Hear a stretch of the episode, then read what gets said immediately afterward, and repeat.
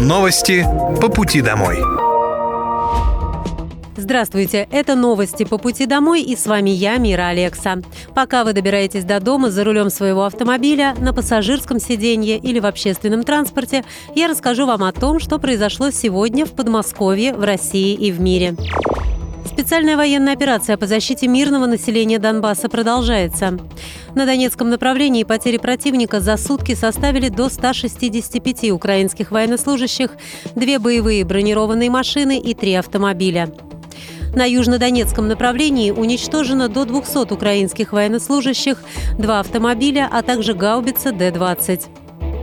На Краснолиманском направлении потери противника составили до 60 украинских военнослужащих, две боевые бронированные машины, три пикапа, а также гаубицы Д-20 и Д-30.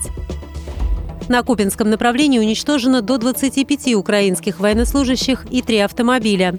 В ходе контрбатарейной борьбы поражены артиллерийская система М777 производства США, а также две самоходные артиллерийские установки «Гвоздика». На запорожском направлении потери противника составили более 80 украинских военнослужащих, танк, три пикапа, гаубица Д-30 и пушка М-46.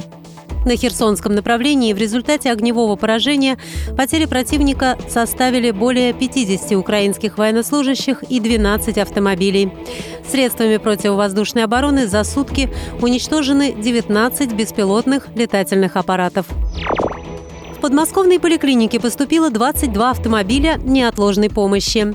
Машины предназначены для оперативного обслуживания пациентов, когда нет угрозы жизни, а также для доставки лекарств в отдаленные районы. Новые машины передали больницам в Красногорске, Видном, Жуковском, Воскресенске, Электростале, Сергиевом Посаде, Дзержинском, Чехове, Волоколамске и Котельниках, сообщил губернатор Московской области Андрей Воробьев. В Подмосковье запрос на качественную медицинскую помощь растет с каждым годом. Жителям важно, чтобы рядом была современная поликлиника с хорошими врачами, доступная и высокотехнологичная скорая помощь, отметил он. Для этого Подмосковье масштабно модернизирует больницы и их оснащение. На смену устаревшему оборудованию приходит новое, цифровое. В этом году будет капитально отремонтировано 25 объектов здравоохранения. Еще в 74 завершается текущий ремонт. В планах на следующий год привести в порядок 122 учреждения. И мы стараемся постоянно обновлять автопарк, причем не только скорых, но и неотложек, добавил Андрей Воробьев. Также в этом году по поручению президента подмосковным подстанциям скорой помощи поставят 119 автомобилей. В их числе 36 машин от Минпромторга, 30 скорых уже поступили в распоряжение бригад медиков. В Подмосковье по программе «Недвижимость» за 1 рубль доступно 218 объектов.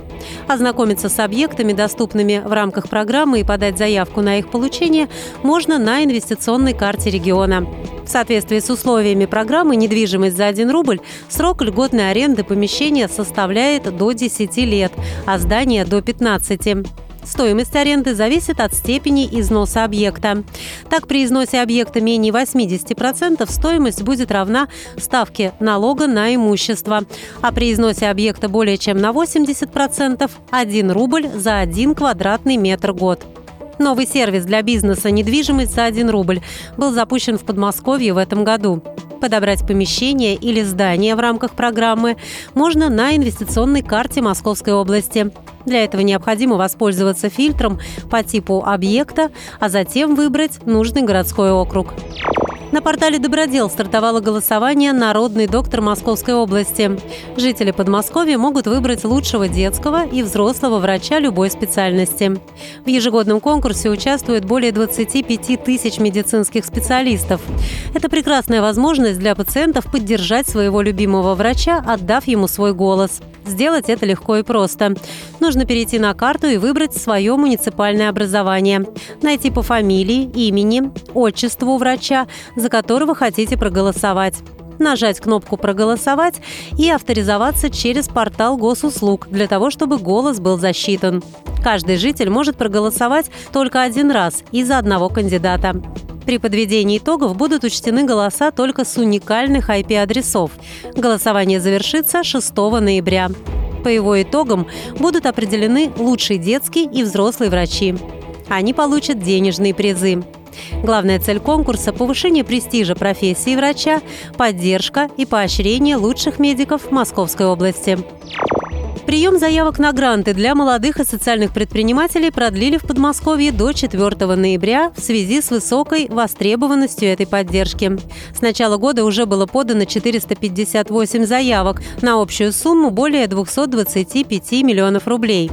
Претендовать на грант могут молодые предприниматели с 14 до 25 лет и бизнес, имеющий статус социального. Сумма поддержки составит от 100 до 500 тысяч рублей. Средства гранта предприниматели смогут направить на такие затраты, как аренда и ремонт нежилого помещения, приобретение оборудования, оплату коммунальных услуг и услуг электроснабжения, оформление результатов интеллектуальной деятельности и многое другое. Подать заявку на участие в конкурсном отборе на предоставление грантов можно на инвестиционном портале Московской области. Около 24 тысяч звонков поступило в колл-центры МФЦ Подмосковья за неделю. По номеру горячей линии, которая действует в регионе, можно получить подробную информацию о госуслугах, адресах и режиме работы офисов, а также проверить статус готовности документов. Круглосуточный голосовой помощник Галина появился у контакт-центров МФЦ Подмосковья год назад. Чтобы получить его консультацию, нужно позвонить по номеру 122 с территории Московской области и в голосовом меню выбрать «3».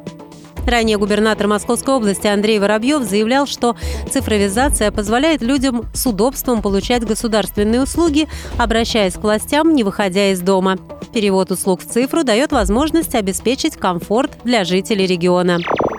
Это были новости по пути домой, и с вами была я, Мира Алекса. Желаю вам хорошей дороги и до встречи. Новости по пути домой.